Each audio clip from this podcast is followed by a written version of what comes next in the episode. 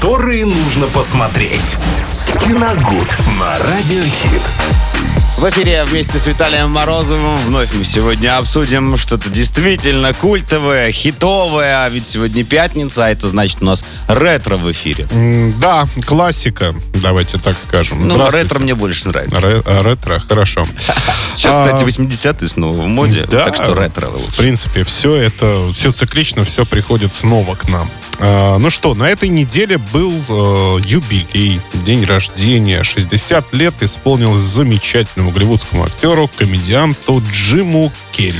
Кстати, точно же, да. Я совсем забыл. Я еще увидел в э, новостях об этом э, сообщении и хотел пересмотреть что-нибудь с Джимом Керри, но так не смог определиться, что. А сейчас как раз ты мне посоветуешь.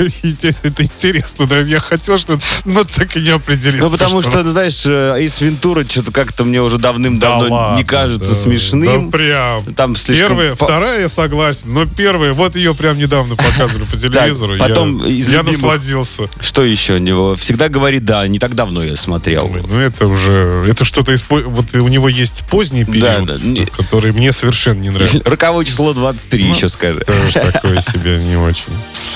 Ну, дайте ему микрофон уже, что? Брюс всемогущий. Брюс ну, всем прекрасный. офигенно. вот Ну, прекрасный. нет, ну, Нет, ну вообще. вот как нет? Ну, что ты- ну, вообще не что за смешно. вкус-то у вас? Вот я и про что говорю. Джим Керри там такой же, как всегда говорит, да, только там поинтереснее. Ну, возможно, ладно. А, Но на самом деле ведь э, не только комедийным талантом славен Джим Керри. э, Доказал он уже давно, э, что в нем и драматический потенциал достаточно большой. И вы знаете, как правило, мы уже не впервые обсуждаем день рождения Джима Керри. Давайте будем честны. Э, Рубрика «Киногод» уже достаточно давно существует. Вот. э, Ну и каждый раз, вот каждый раз я беру что-то м, драматическое. Как будто чем-то хочу выделиться. Вот не говорить, например, Ну, давай про «Маску». Или «А- Эйса Вентуру. То есть это, это бесспорные хиты, э, которые всегда будут ассоциироваться именно с Джимом Керри. Но э, об одном фильме мы как-то все время не говорили почему-то, и я не знаю почему, потому что эта картина в свое время, когда я ее увидел, она мне тоже безумно понравилась. Называется она «Человек на Луне». э, 99-го года. Но это Ну, она как очень раз сложная, конечно. это как раз, да, но сложное в чем?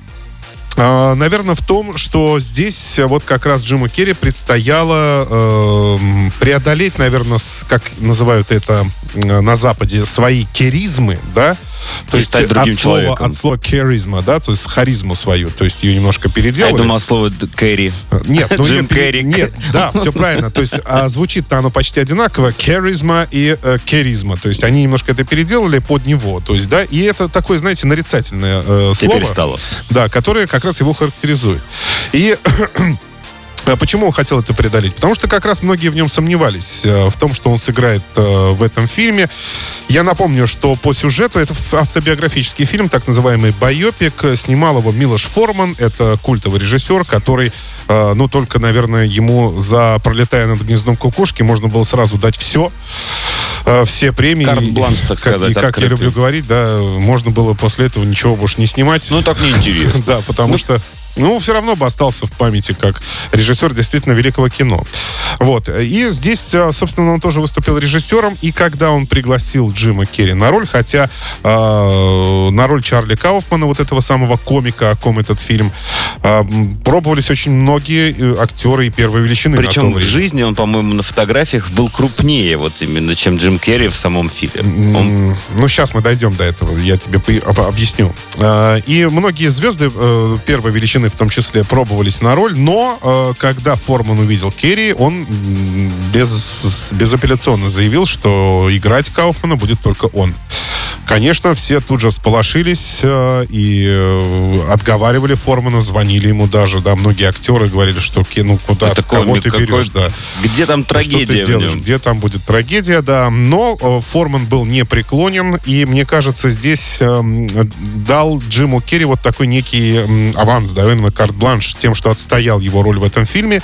И м, Керри был просто обязан его не подвести. То есть э, сделать все, абсолютно все возможное и даже невозможное, э, чтобы э, форм, фильм э, получился именно таким, как хотел Форман.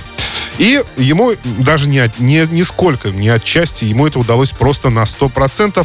Он буквально перевоплотился в этого комика, Поговаривают, что на съемках запрещал называть себя Джимом, э, просил обращаться э, к себе только Чарли и не выходил из образа вот до конца съемок фильма. Ну, как раз отсюда и растут слухи, что вот именно на съемках этого фильма Кэрри и начал, так сказать, немножко ехать головой и превращать себя в другого человека. Ну да, Потому да. что же потом он тоже говорил, что он уже не Джим Кэрри даже. А его в жизни вне экрана э, ходит огромное количество слухов, и э, как-то удивлялись тому, что, да, человек э, комедия, да, э, как его можно назвать, э, может быть таким депрессивным и достаточно грустным Наоборот, в жизни. Все самые смешные Как люди, раз таки, они в жизни и да, грустные. так и получается. И Кэрри достаточно долго боролся с депрессией, он об этом рассказывал, есть множество видеороликов, но мы сейчас не об этом.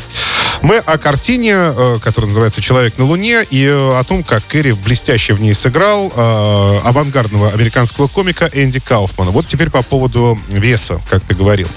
А, Если быть внимательным, то есть ты, ты смотрел вообще этот фильм? Да-да-да. Ну, давненько давно, уже, конечно. давно. Там же у него а, есть альтер-эго у, у самого Чарли Кауфмана. Есть непосредственно сам Чарли и есть его альтер-эго. То есть, э, ну, как некий ведущий такой, кстати, э, как будто вот сейчас из нынешней ивент-индустрии, да, это ведущий корпоративов такой, да, А, он в него тоже перевоплощался. То есть он а, выступал на сцене, потом сходил с нее, переодевался, и у него был такой специальный костюм, который ему добавлял веса. А, Да. все, тогда точно я А, вспомнил. он надевал очень смешной парик, усы, очки Становился и другим э, человеком. становился др- совершенно другим человеком, да, совершенно верно.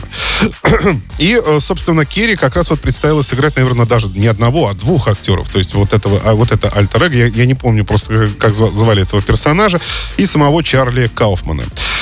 А, Сразу скажу, что тогда, а, когда впервые я посмотрел эту картину, это, кстати, ну, это было на рубеже, наверное, может быть, год 2000 м, а, и э, увидя имя Джим Керри на постере, ну, на каком постере? Боже мой, какие постеры? Мы все еще на ВХС. На кассете. На ВХС смотрели, да. Кого я обманываю? Э, В и в прокате даже у нас, естественно, не было. Вот. э, На кассете, увидев имя Джим Керри, конечно, ну, все покупают, естественно, и вставляют видеомагнитофон для того, чтобы посмеяться, да, как обычно. Мы, мы привыкли к этому. И вот это, кстати, была самая первая картина, которую я, в которой я увидел Джима Керри абсолютно не смешного. И для меня в то время это было большим шоком. Я не мог никак э, взять э, в голову, как же так? Это же комедийный актер. А он, ну, у него там есть несколько сцен, э, где он играет, ну, он же все-таки комика играет, да, такого интересного. Он там тоже перевоплощается в Элвиса Пресли, делает различные смешные номера, но они такие на грани, они такие постмодернистские, эти номера. Они не- больше не обижают, чем смешат. Они не то, что обижают, они не просто непонятны. Не всем понятны, далеко не всем понятны вот эти шутки, которые он декламировал со сцены. Вот. Э, И когда я вот это увидел, я был просто поражен тем, что, во-первых, это не смешно, но когда я уже дос- досмотрел эту картину, и там и трагичные моменты есть, ведь э, Кауфман в жизни, при жизни очень серьезно болел уже к концу карьеры и пытался спастись, так скажем, э, пробовал различные методики лечения, в том числе даже ездил на Филиппины, вот эти, знаете, тогда, и я не знаю, как сейчас, но тогда это было очень популярно, как, как бесконтактное удаление каких-то болезней, опухолей, то есть как будто они пальцами раздвигают плоть. Ну, Да-да-да. Да, такое. Ездил даже туда, и над- в надежде на то, что его вылечат. Но в итоге так этого и не произошло. Но это действительно глубоко трагичная и личная история, которую Джим Керри перенес, э, не перенес, наверное, а прожил даже сам, да, э, в, В любом в этой случае картине. прожил, потому что есть, вот я хотел как раз под конец сказать, что есть документальный фильм как раз об этом фильме, где как раз и очень хорошо видно, как себя ведет э, Кэрри на э, съемочной площадке, что он реально тоже начинает шутить над всеми по злому и превращаться вот именно в этого Кауфмана. Ну, на мой взгляд, э, это вообще гениальный фильм, если честно. И я, он особняком стоит у меня всегда, если э, дело касается Джима Керри. «Человек на Луне», друзья, 99-й год, категория 16+. Э, Я надеюсь, приятного просмотра. Спасибо, Виталий. Также смотрите нас на YouTube, слушайте Spotify, Apple Podcast и SoundCloud. Ленты, которые нужно посмотреть. Киногуд на радиохит.